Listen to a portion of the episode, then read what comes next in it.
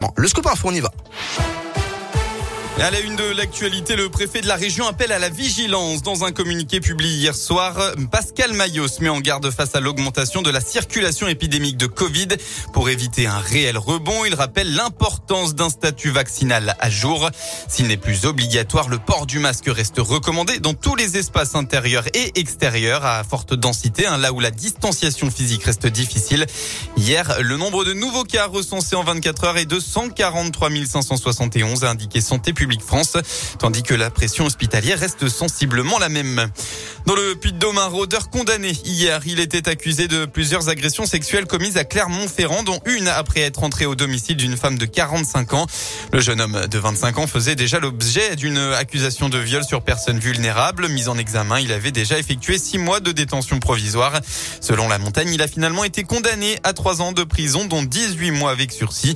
Il a notamment interdiction d'entrer en contact avec les victimes. N'oubliez pas, aujourd'hui, préparez vos montres et vos horloges. On change d'heure. Hein. La France passe à l'heure d'été cette nuit. C'est-à-dire qu'à 2 heures du matin, il sera 3 heures. On perd donc une heure de sommeil.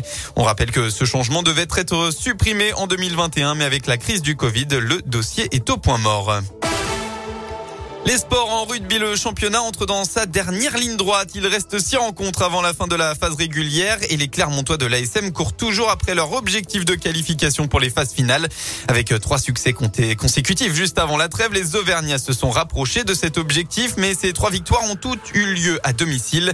L'objectif donc aujourd'hui, c'est de confirmer à l'extérieur sur la pelouse de Toulon, même si le troisième ligne, Judicael Cancorier, sait que ce ne sera pas facile face à des Toulonnais en plein renouveau. Ça reste une petite base. Après, faut pas non plus euh, se tromper en pensant qu'en ayant gagné ces, trois matchs à la maison, que ça va être facile à l'extérieur. Loin de là. C'est vrai que le contenu, euh, c'est peut-être pas ce que vous espérez à l'extérieur, mais euh, pour l'instant, on prend et le plus important, c'est, ça reste la victoire. Chacun se fait sa propre idée et après nous, on sait que collectivement, on a un objectif et on va tout faire pour y arriver. C'est le plus important, c'est le ressenti du vestiaire et du groupe. Après, c'est vrai que l'extérieur ils sont pas avec nous, bah, je dirais tant pis. Mais en tout cas, nous, il faut qu'on soit à fond et dans la même direction.